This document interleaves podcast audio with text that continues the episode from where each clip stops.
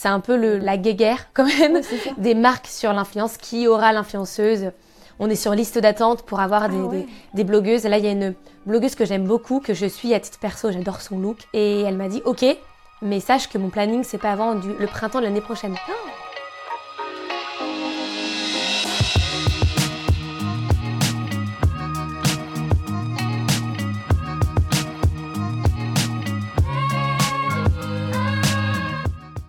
Bonjour à toutes et à tous et bienvenue sur La Note, le podcast signé E2SE qui vous présente tous les mois un profil inspirant. Notre objectif? Que vous terminiez chaque épisode avec une seule envie, connaître notre prochaine invité. Aujourd'hui, je vous retrouve avec notre toute première invitée et c'est une entrepreneuse qui inaugure ce podcast puisque nous accueillons aujourd'hui Rosa Lopez. Bonjour Romane. Bonjour Rosa.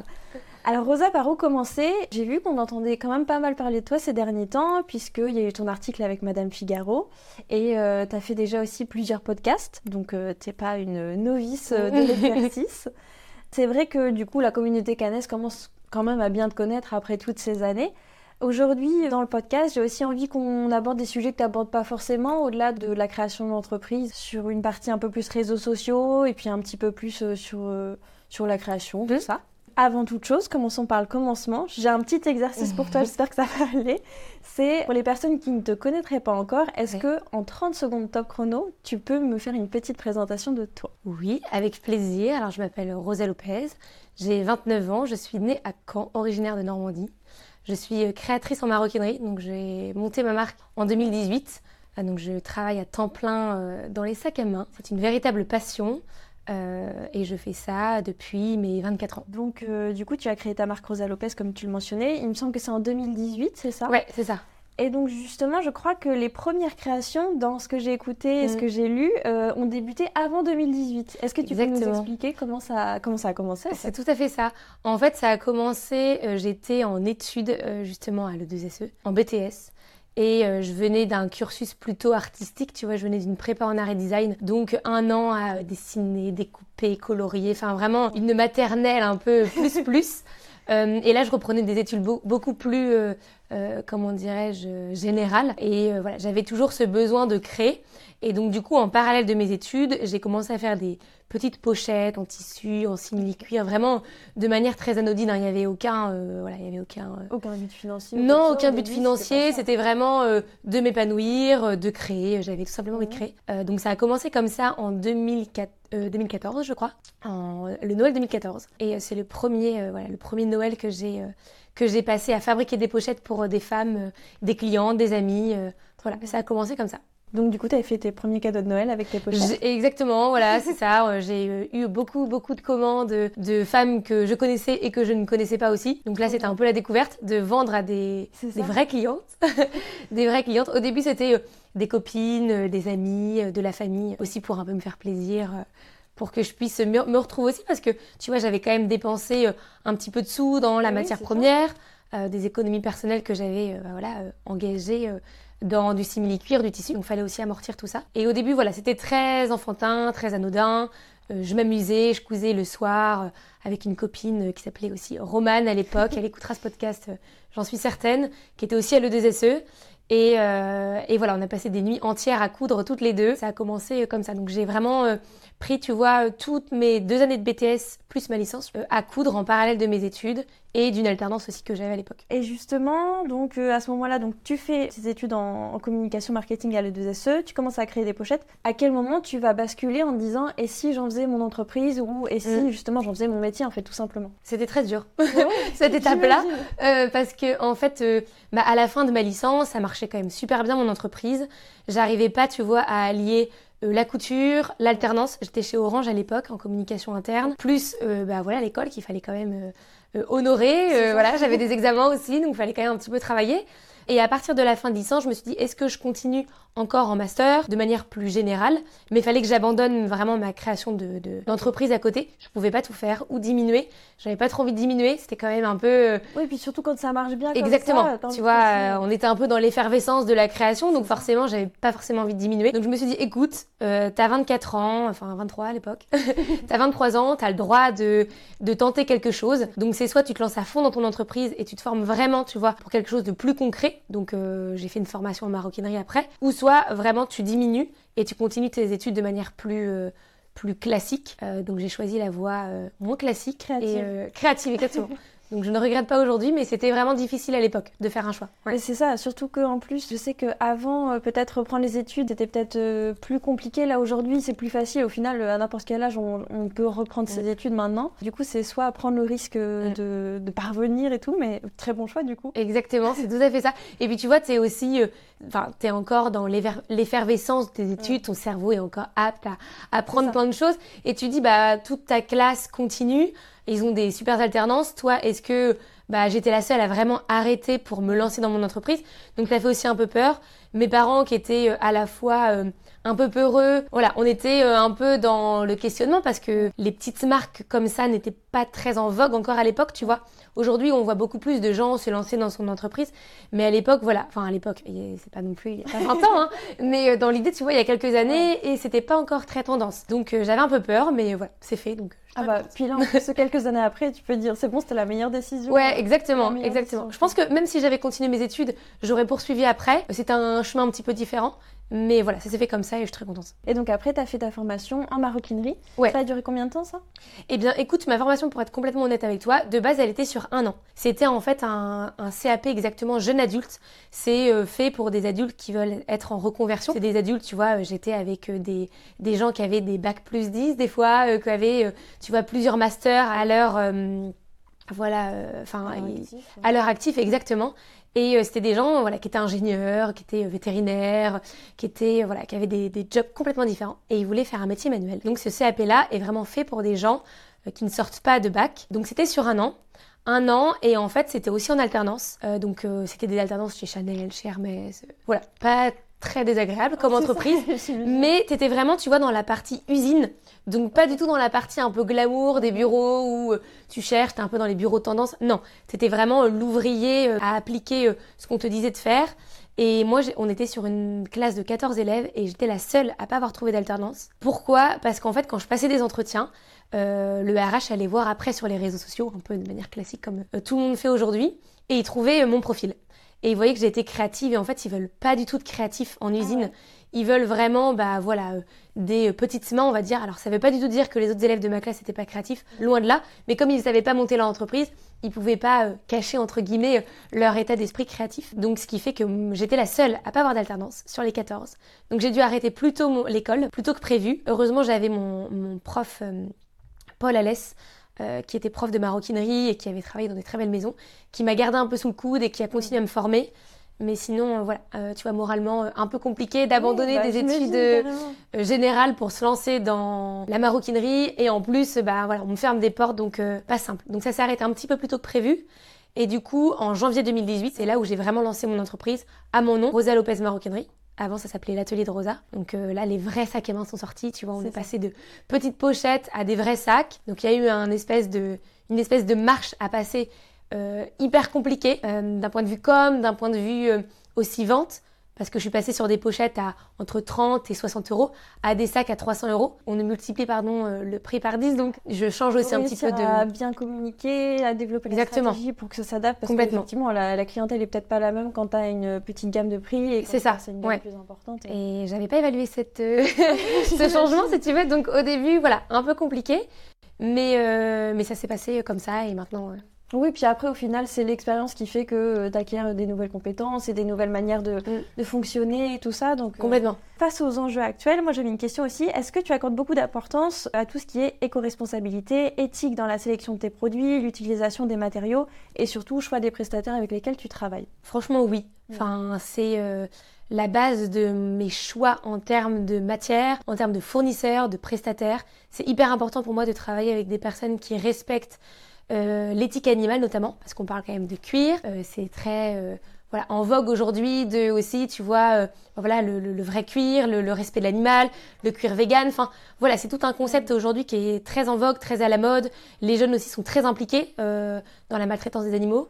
moi, la première, je suis une férue de la défense des animaux.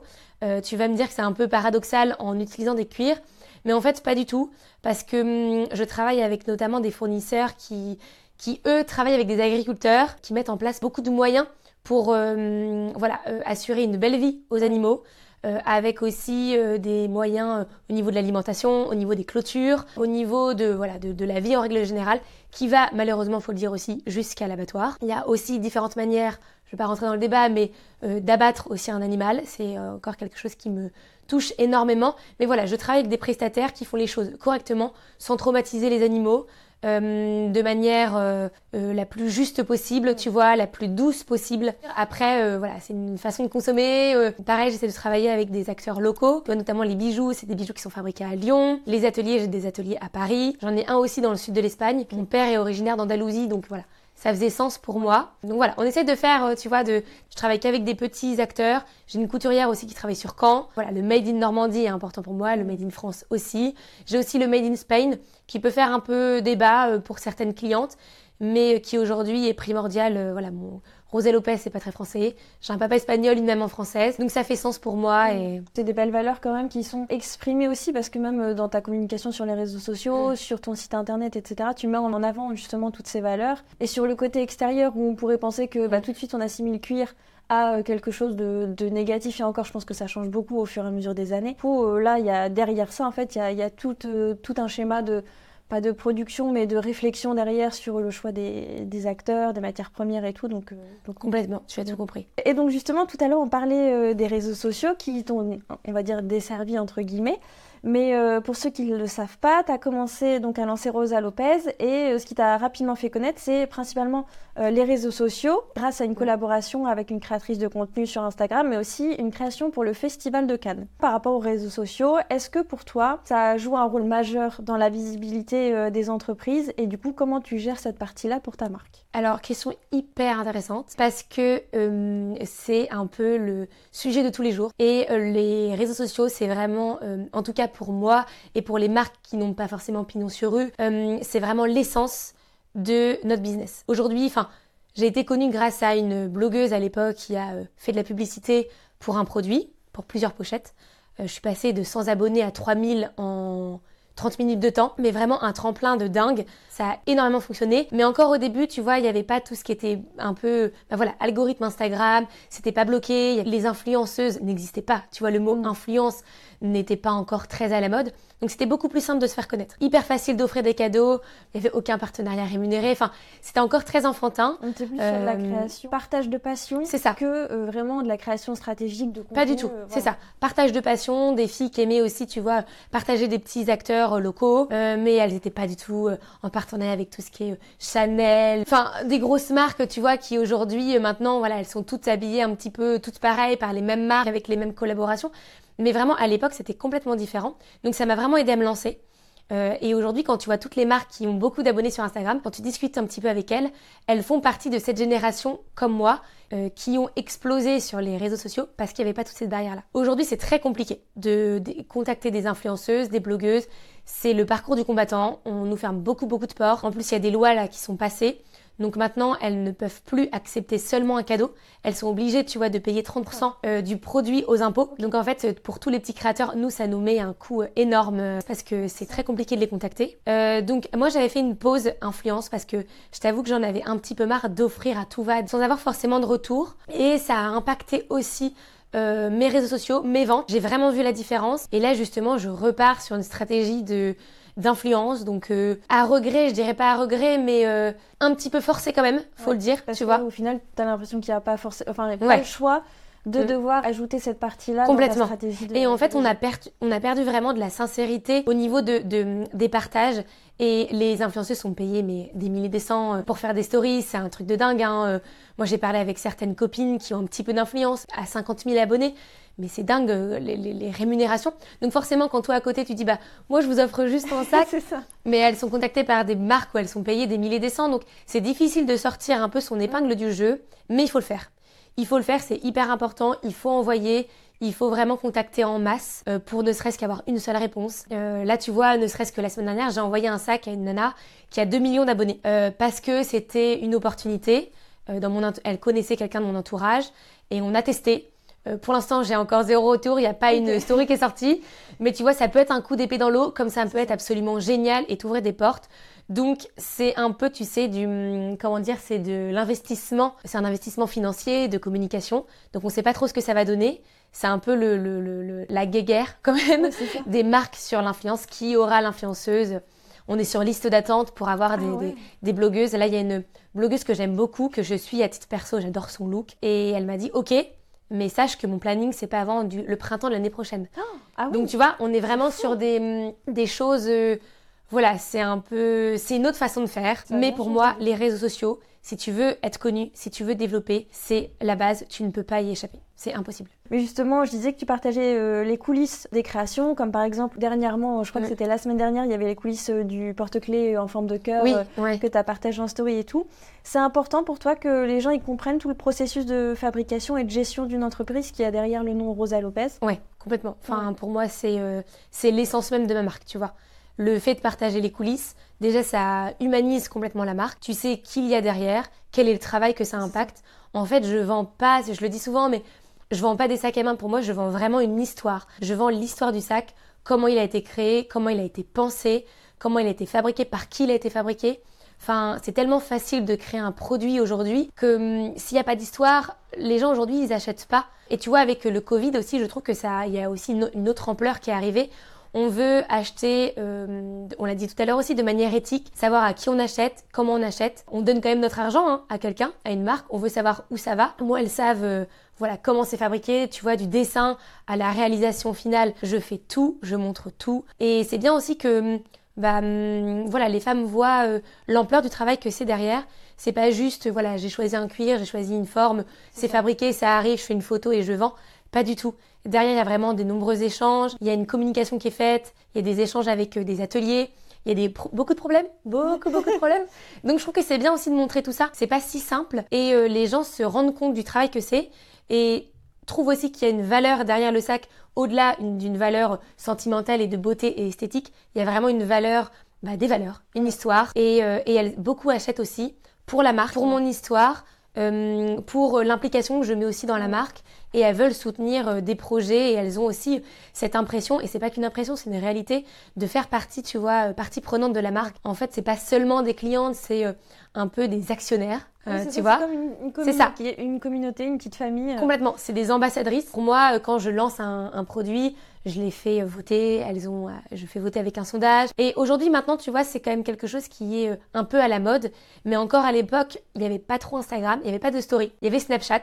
Et je faisais déjà voter les filles. Je vous parle ça, c'est un peu, c'est un peu vieux. Mais c'est vrai. Et ça existait déjà.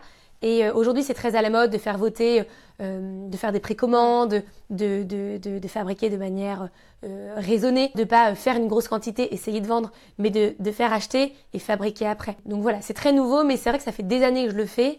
Et je pense que je fais partie des marques un peu précurseurs de ce nouveau moyen de communiquer. Un peu avant-gardiste sur, sur tous les... Sans le vouloir. Non, mais en fait, tu vois, sans le vouloir, Romane, mais en fait, quand tu es toute seule dans une boîte, tu es obligée de te débrouiller et tu es obligée de de, ouais, de trouver des astuces. Les astuces d'hier sont un peu les moyens de communication aujourd'hui. Et en fait, elles se rendent compte que, tu vois, les gros panneaux publicitaires dans la rue, bah, ça marche peut-être plus trop. Maintenant, les gens reviennent à quelque chose de plus humain. Et donc, en fait, le plus humain, c'est les petites entreprises qui l'ont créé, puisque, bah, nous, on n'a pas de moyens. Donc, voilà, je pense que les petites marques sont avant-gardistes sur la nouvelle communication d'aujourd'hui. bien.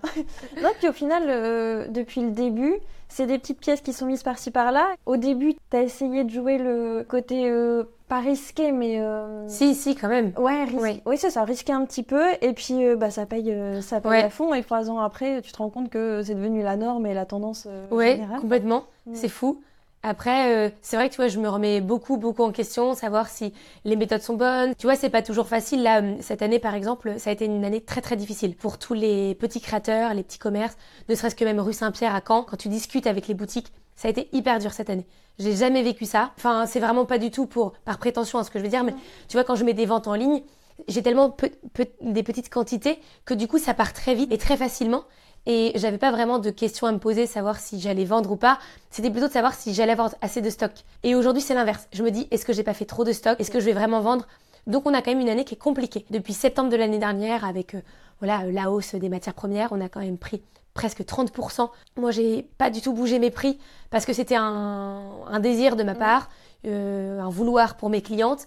Mais voilà, on a quand même une année qui est compliquée en matière de vente. Beaucoup, beaucoup de marques ferment Enfin, c'est, ça fait peur. Je regarde pas à chaque fois parce que je me dis je vais me démoraliser et j'ai l'impression que je suis la prochaine sur la liste. Mais du coup, voilà, faut toujours se remettre en question, toujours voir si ce qu'on fait, c'est bien. Est-ce que ça plaît toujours? Est-ce que les clientes sont toujours derrière nous? Et euh, constamment, voilà, faire de la communication, faire de l'influence. Voilà, j'espère que ça continuera. bah, je te le souhaite. Non, puis après, euh, seulement ces moments un peu de remise en question qui permettent euh, de, de, développer des nouvelles stratégies ou même de, de se dépasser encore plus mm. et puis euh, que ça reparte encore mieux. Quoi. Exactement. On passe à la partie du devoir que je t'ai demandé, c'est de m'envoyer une photo. Ouais. Donc, on parlait de ton parcours professionnel tout à l'heure et je voudrais y revenir un petit peu. Donc, pour ça, je t'ai demandé d'apporter une photo qui, pour toi, représente un souvenir marquant de ton parcours, un moment fort que tu voudrais nous raconter. Pour ceux qui souhaitent voir la photo en question, on vous la mettra sur les réseaux sociaux de Le 2 sur Instagram et LinkedIn. Pour ceux qui continuent de nous écouter, si tu as la photo en tête, est-ce que tu peux nous la décrire un petit peu ou si tu l'as euh, justement sous, alors non, je l'ai pas sous le coude, mais je l'ai bien en tête. en fait, c'est un exercice assez difficile parce que si tu veux, je fais des photos par dizaines tous les jours. Il y a des événements qui se passent quand même tout au long de l'année. Je me suis dit, mais quelle photo va vraiment représenter quelque chose d'important pour moi? J'avais pas envie de mettre vraiment, enfin, forcément euh, en lumière un sac, parce qu'ils ont tous une histoire, ils ont tous marqué un événement, et, j'avais pas envie de faire de jaloux dans les sacs à main. Donc du coup, j'ai pas pris de sac à main. J'ai pris une photo, euh, j'ai pensé à elle tout de suite. En fait, c'est la photo où je suis dans mon showroom. Donc euh, là où on est actuellement, c'est juste derrière, c'est à côté de la cheminée. Euh, la pièce est complètement vide. Je viens d'avoir les clés. On est trois mois avant la fermeture des boutiques pour le Covid. Je ne sais absolument pas ce qui va se passer. j'ai mon cœur de créatrice et d'entrepreneuse qui est en joie totale. Je passe d'un petit 10 mètres carrés dans mon appartement au quatrième étage à un showroom en centre-ville de Caen, rue Saint-Pierre. Euh, là où je suis euh, originaire. Donc ça représente beaucoup de choses pour moi cette photo-là, parce que c'est le début de quelque chose, la fin aussi d'autre chose. C'est la fin d'une vie euh, étudiante, d'une vie un petit peu plus discrète, un petit peu plus casanière, plus libre aussi. je passe dans un showroom qui est pas très grand non plus, mais voilà, qui implique certaines choses où je vais avoir des charges, je vais avoir réellement des clientes à rencontrer. Et voilà, c'est une grande étape quand même pour pour moi, c'est la concrétisation aussi de projets, économiser beaucoup de sous. J'ai beaucoup travaillé pour mettre de l'argent de côté. Euh, grâce à ces euh, petites euh, économies personnelles, j'ai pu, alors c'était pas un achat, hein, c'était une location, mais bon, ça quand même, ça engendre aussi des frais j'ai pu bah, prendre les clés toute seule sans l'aide de qui que ce soit et c'était une, une, fierté tu vois à l'époque. Donc ouais, cette photo elle est quand même euh, marquante. J'ai d'autres projets pour euh, ces prochaines semaines, ces prochains mois. Encore un peu trop tôt d'en parler, donc j'espère pouvoir refaire cette photo là, pourquoi pas ailleurs, à voir. Mais voilà, elle marque aussi euh, un début une certaine fin, peut-être pour plus tard. Voilà, je l'adore. Il y a rien sur cette photo, mais je l'adore. La pièce est vide, mais euh, le cœur est plein, on va dire. Exactement. La pièce est vide, les corners sont vides. Je j'avais même pas cette pièce pour remplir la boutique. Je me suis dit mais qu'est-ce que je fais? Mais c'est pas possible. Mais Rosa, t'aurais dû rester dans ton appartement. Et en fait, euh, bah aujourd'hui, j'ai plus assez de place pour stocker. Donc c'est que ça avance quand même un petit peu. C'est que ça évolue aussi. Et j'ai beaucoup d'affection pour ce showroom qui a vu euh, euh, des victoires, des échecs, beaucoup d'appels au téléphone auprès de fournisseurs, d'ateliers, de, mes parents en pleurs et à la fois en joie. Donc euh, ouais, ces quatre murs pour moi ils représentent beaucoup. Euh, donc cette photo elle est importante. C'est plein de plein d'espoir, d'optimisme et tout. Exactement. Donc bah j'avais comme question la photo évoque quoi, mais je pense que tu viens bien de nous le décrire. Comment tu trouves l'équilibre entre la poursuite de ta passion pour le cuir et la création d'une entreprise rentable? Pas facile. C'est pas facile parce que, comme tu dis, il y a un équilibre à avoir. De base, je suis quand même une créatrice. Mais aujourd'hui, j'ai l'impression d'être un petit peu moins créatrice, plus euh, businesswoman. Alors, on le, tu vois, c'est classe, mais euh, au final, les, les, les missions sont un peu moins fun qu'être créatrice uniquement.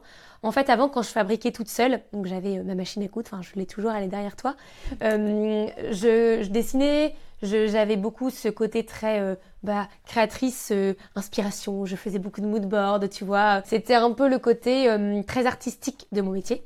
Et hum, le jour où ça s'est vraiment développé, et là où j'ai dû avoir une casquette un peu multiple, et donc j'ai dû déléguer, tu vois, un atelier de fabrication, là j'ai endossé une nouvelle casquette sur ma tête qui a été très compliquée au début, celle de chef d'entreprise, donc euh, gestionnaire de problèmes. Euh, on se rend pas compte, mais euh, c'est quand même un univers qui est très particulier, la fabrication. C'est très masculin. Donc, il faut faire un petit peu sa place en tant que femme et jeune femme. Et moi, je suis quelqu'un qui est quand même, dans ma personnalité, je suis très gentille, tu vois, très bienveillante.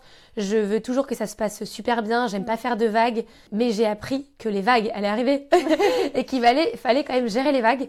Et voilà. Donc, on va dire que ma casquette de créatrice à laisser place plus à une voilà des, missions plus techniques, plus logistiques, gestion des budgets, les investissements.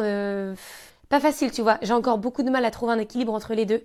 J'ai beaucoup beaucoup de mal à, à imaginer des choses, à être créative, à être inspirée, tout en laissant un petit peu de côté, sans oublier euh, tout ce qu'il y a à faire à côté. tu vois, c'est pas simple. C'est pas, c'est pas évident. Ça te manque un peu le côté. Ouais, ça manque. Ça manque. Tu vois, avant j'avais un carnet, je collais plein de trucs dedans. Enfin, euh, le, carnet que tu peux voir typiquement sur Pinterest, ce truc qui fait un peu rêver. Aujourd'hui, j'ai plus de carnet du tout. Je sais même plus où sont mes carnets. Enfin, c'est, c'est pas évident. Alors j'essaye, tu vois, de maintenir encore ce côté création. J'essaye, je me suis repris un carnet, un beau carnet pour me donner envie de l'ouvrir, de dessiner. Je dessine toujours. J'essaye d'aller aussi à Paris, tu vois, pour essayer de faire un peu vibrer et euh, ranimer cette flamme de création, d'aller voir des expositions, d'aller voir d'autres créateurs. Parce qu'il faut dire quand même que Paris, c'est quand même une source euh, de création permanente. Et euh, tu peux faire beaucoup plus de choses qu'à Caen. À Caen, on est quand même un petit peu limité niveau création. Donc j'essaye de continuer à le faire. Je le fais toujours. J'ai toujours mes tableaux Pinterest, j'imprime toujours mes photos, je dessine toujours. j'ai déjà deux, trois sacs dans la tête que j'ai commencé à dessiner, tu mhm. vois. Je sors à peu près un sac par an, euh, donc je suis sur ce rythme-là à peu près un à deux sacs par an. Donc voilà, j'alterne entre euh, la création, la logistique, la technique. Tu vois, cet après-midi, je, je, travaille avec euh, une, une, jeune femme qui m'aide beaucoup en marketing. Donc cet après-midi, ça va être le marketing, l'influence. Une fois que ce sera terminé, bah, je vais passer sur voilà, la création de contenu pour essayer d'étayer tout ça. Et le week-end, quand je suis chez moi au repos, je me dis, bon allez, ok, je dessine, qu'est-ce que j'aime? Mais c'est pas simple de gérer, euh, de gérer les deux. Et au-delà de toute cette euh, partie ultra active, euh, chargée de la création d'entreprise, la, gestion de tout ça, tu, tu, dis au final que tu as du mal à trouver du temps, mais tu t'es rajouté une petite expérience inédite en plus, puisque j'ai vu qu'il y a pas longtemps, tu étais venue à l'E2SE plus la partie oui. je pense, pour du coup donner des cours. Que tu peux nous raconter comment cette opportunité s'est présentée? Comment tu t'es sentie en fait quand on t'a proposé l'occasion de, de donner des cours? En fait, c'est Mélanie qui m'a contactée, mhm. Madame Frangerito. Mais en fait, elle m'a proposé parce que euh, les élèves avaient besoin de cours en, voilà, en maroquinerie, en création d'entreprise, un espèce de petit melting pot de mon mhm. métier. Et j'ai trouvé ça génial quand elle m'a proposé. Je me suis dit, mais carrément, mais, euh, mais oui, mais oui, je fonce. Enfin, euh, je crois que je lui ai même pas dit, je réfléchis, je vous rappelle. Enfin, j'ai dû dire oui même immédiatement. J'ai trouvé ça génial, une super opportunité, super expérience. Si c'est à refaire, je le refais direct. Et vraiment mélanger le côté maroquinerie, qui est quand même un côté euh, très euh, artisanal, très ouvrier, avec euh, la partie créa, la partie com marketing, la partie business. Enfin, c'était quand même assez général. Je pense que les élèves ont bien aimé. Enfin, en vrai dire, je sais pas, mais j'espère, j'espère. Et ouais, c'était génial. Tu vois, j'ai le cours a été coupé en deux. J'ai fait déjà un cours là il y a quelques semaines. J'en ai un deuxième en février. Et ce côté aussi de bah attends, je suis passée de l'autre côté de la barrière. Et là, j'avais la place de ma prof, euh, je me rappelle de ma prof d'éco ou de ma responsable, tu vois, hyper bizarre. Donc, euh, mais génial, expérience euh, trop trop cool. J'invite tous les entrepreneurs à faire, à faire ça. Bon, faut être un peu à l'aise quand même à l'oral, parce que quand t'as 10 petites têtes, ils étaient que 10, heureusement, qui te regardent et qui attendent ton prochain exercice, ou tu te dis, bon, comment je vais gérer ça? Et en fait, ça s'est super bien passé. J'avais des élèves euh, intéressés, tu vois, investis, engagés. Euh, je me suis dit, mais comment je vais combler trois heures de cours? Et en fait, bah voilà, avec les échanges et tout, euh, c'était trop génial. Ouais. Et peut-être qu'au final aussi, ça restimule à nouveau le, côté créatif, partage de passion et tout ça. Ouais, complètement. Parce il y a moins le côté strict ou de la gestion logistique et tout. Ouais. Là, c'est mm, vraiment. Mm. partage de passion et les étudiants aussi attendent ta passion pour, mm. que tu leur transmettes. C'est ça. Et puis tu sais, quand tu es à ton compte, bah, en fait, tu as un peu la tête dans le guidon. Tu vois, ça tourne un peu autour de toi. Et, et là, quand tu arrives devant des personnes qui ne te connaissent pas du tout, qui ne savent même pas comment tu t'appelles, ou... et tu dis, bon, bah alors je vais me présenter. et donc, tu, tu, tu retraces un peu ton histoire et tu dis, ah ouais, quand même. Euh, en fait, c'est cool. Enfin, ouais, je suis contente. Et puis, moi, je suis pas du tout quelqu'un qui me satisfait de ce que j'ai. Enfin, en règle générale, je veux. C'est pas que je veux toujours plus, mais euh, je suis pas du style à me, tu vas me caresser un peu dans le sens du poil. Non, pas du tout. Une fois je un objectif terminé, limite c'est t'enchaînes. C'est ça, exactement. Et ça veut pas dire que je suis pas contente de ce que je fais, pas du tout. Mais euh, je, voilà, je, enfin, c'est dans ma personnalité. Du coup, je, je, ne sais pas pourquoi, enfin, je vois pas toujours ce qui est fait. Et là, de voir aussi avec des élèves qui me disent, ah, mais ça c'est bien. Je dis, ouais, c'est vrai, ils ont raison, c'était pas mal. c'est vrai que c'est pas mal. Ouais, c'est vrai, c'est, c'est pas mal, ça a du sens. Euh, vous avez raison. Et puis il y a vraiment un échange. Eux aussi m'ont apporté euh, plein d'infos, tu vois. C'était pas juste la professeure avec ses élèves, pas du tout. On était vraiment dans un échange et c'était plus, je me considérais pas du tout comme une formatrice, je me considérais comme euh, une ancienne élève qui avait de l'expérience et qui était là pour partager. Et ils m'ont super bien rendu euh, le truc, tu vois. Il y avait vraiment un échange hyper intéressant entre eux et moi. Et voilà, à refaire. Si vous voulez me donner d'autres cours, euh, j'attends. Il n'y a pas de souci. C'est important encore aujourd'hui pour toi de transmettre ta passion à, aussi bien à tes clientes que justement à des étudiants ou euh, Mm. même quand tu communiques partout. Ah ouais, ouais, c'est franchement c'est essentiel. Je suis toute seule à travailler, j'ai pas de collègues, tu vois, j'ai pas d'équipe. Tu sais, quand t'as une petite baisse de morale, bah, tu frappes au carreau d'à côté, tu vas voir ta copine d'à côté. En fait, moi, j'ai pas de copine. Donc, vraiment, ma- mes, mes collègues, mes, les personnes que je vois tous les jours, c'est mes clients. Il y a beaucoup de créatrices, j'ai beaucoup de copines qui font aussi, tu vois, des sacs à main ou des vêtements, qui ont pas cette fibre hum, d'échange avec les clientes. Parce que tu vois, c'est vraiment aussi un métier de vendre son produit. Le créer, c'est une chose. De le vendre en ligne, c'est autre chose. Mais alors d'être confronté à la cliente en face de toi et de dire Ok, alors aujourd'hui je te présente, enfin je vous présente mon produit, et je vais vous dire pourquoi il est fait pour vous. Euh, c'est une espèce de voilà une casquette de commercial que j'ai, je pense, par l'intermédiaire de mon père. Euh, mon père était commercial, hyper gentil, hyper à l'écoute, tu vois. De, je l'ai vu en fait faire aussi. Moi, pareil, quand les clientes viennent, je suis pas du tout là pour leur vendre un produit. Vraiment. Et des fois, j'ai des copines qui et disent mais, mais Rosa, mais, mais franchement, mais t'as pas vendu ton produit là. Mais j'ai vu que c'était pas adapté pour elle. Selon son besoin, ça n'a- ça n'allait pas lui aller. Donc, ça sert à rien de- de- de- d'essayer de, vendre le produit, tu vois. Mais pour moi, c'est vraiment un métier passion. Et euh, on s'adapte en fonction des clientes. Et voilà, un peu le côté aussi espagnol où tu vois, on aime parler, on aime. euh, La petite formation partager. communication marketing qui vient aussi un petit peu Ouais, c'est ça. ça. et qui, bah, du coup, au Ouais, final, complètement. Et de base, tu vois, euh, complètement. Et de base, je suis quelqu'un qui est plutôt timide et réservé. Tu vois, on est deux, moi et ma sœur. Ma sœur, c'est l'extravertie euh, qui fait de la comédie musicale, qui fait du théâtre, Ah ouais. euh, qui va sur scène, qui imite Céline Dion. Enfin, tu vois, c'est vraiment l'extravertie. Et moi, j'étais plutôt, euh, voilà, euh, la, la passionnée d'animaux cavalière qui est euh, le week-end dans sa boue, euh, tu vois, avec ses bottes de cheval, euh, qui, voilà, qui est pas trop. Et en fait, au fur et à mesure, bah, j'ai un peu cette double casquette et artistique, tu vois, très pimpée, rose dorée, euh, voilà, on en jette un peu Instagram, et aussi ce côté où euh, j'aime bien être un peu plus discrète et euh, plus sauvage, on va dire. Je pense qu'il faut euh, aimer les gens, faut aimer les gens, tu vois, parce que si t'aimes pas les gens, si les gens te saoulent, clairement tu vas pas euh, leur ouvrir Bah tes oui. portes pour euh, les accueillir et leur parler. Donc je pense qu'il faut aussi aimer les autres, c'est sûr. C'est un bon début. Oui, c'est un bon début. C'est bien, mais je pense qu'après chaque vente, tu peux te dire je vous aime. Je vous aime. Partez en paix, je vous aime. J'espère que vous m'aimez aussi. Non, mais ça. De toute façon, dans la globalité de tout ce que tu as dit, ça résume une phrase que tu as dit au tout début, c'est tu vends une histoire au-delà d'un produit en fait. Complètement. Une histoire, en fait, des produits, mais il y en a partout. Des sacs à main, j'ai rien inventé. J'ai pas inventé, tu vois, euh, j'ai pas inventé l'eau chaude, quoi. Euh, je veux dire, euh, des sacs, il y en aura toujours. Il y en a eu des milliers avant moi, il y en aura des milliers après moi. Donc, en fait, si on n'achète pas une histoire, bah, juste acheter un sac rectangulaire avec des poches et des bijoux, sincèrement, tu peux aller en acheter ailleurs. Mais voilà, on- moi, je suis là vraiment pour euh, parler de l'histoire, parler d'une personnalité, de la mienne, mais aussi de la personnalité de la marque, la personnalité de mes clientes. Je suis là pour révéler aussi un peu les clientes. J'ai beaucoup de clientes, tu vois, qui s'assument pas trop, qui aimeraient bien le sac, mais qui osent pas. Bah voilà, on est là pour aussi euh, les aider à hum, Oser. oser, tout simplement, à être elles-mêmes. Et je pense que je rentrerai pas dans la psychologie du sac à main, mais pour moi, la psychologie du sac à main, elle est hyper importante. Le sac a une place fondamentale dans la vie de la femme. Pour moi, c'est l'identité de la femme, le sac à main. Et euh, je suis là aussi pour euh, révéler, euh, voilà, à mon échelle, est-ce que je peux faire euh, la personnalité des femmes, si j'y arrive? Eh ben écoute, merci Rosa pour tout ce que tu nous as partagé, pour ta gentillesse, ton accueil, tout. Le studio est trop beau, enfin vraiment c'est magnifique. On a passé un très bon moment, pour ma part en tout cas. J'espère que tu as passé Génial. un bon moment aussi. Oui, c'était génial. Merci beaucoup euh, Romane et Raphaël qui est aussi derrière la caméra euh, pour, euh, pour euh, cette ouverture d'esprit et d'être venu aussi jusqu'à moi. C'était génial. Et est-ce qu'on peut faire un petit lien justement pour les personnes qui souhaitent te suivre ou en savoir un petit peu plus? Où est-ce qu'elles peuvent te retrouver? Alors, elles peuvent me retrouver sur Instagram au nom de Rosa Lopez-bas maroquinerie. J'ai également un compte Facebook, c'est exactement le même contenu. Il y a mon numéro de téléphone sur Instagram, par mail, je reste disponible et, euh, et je réponds à toutes vos questions. Vous pourrez retrouver Rosa dès le 14 février dans sa toute nouvelle boutique située 30 rue Arcis de Caumont à Caen.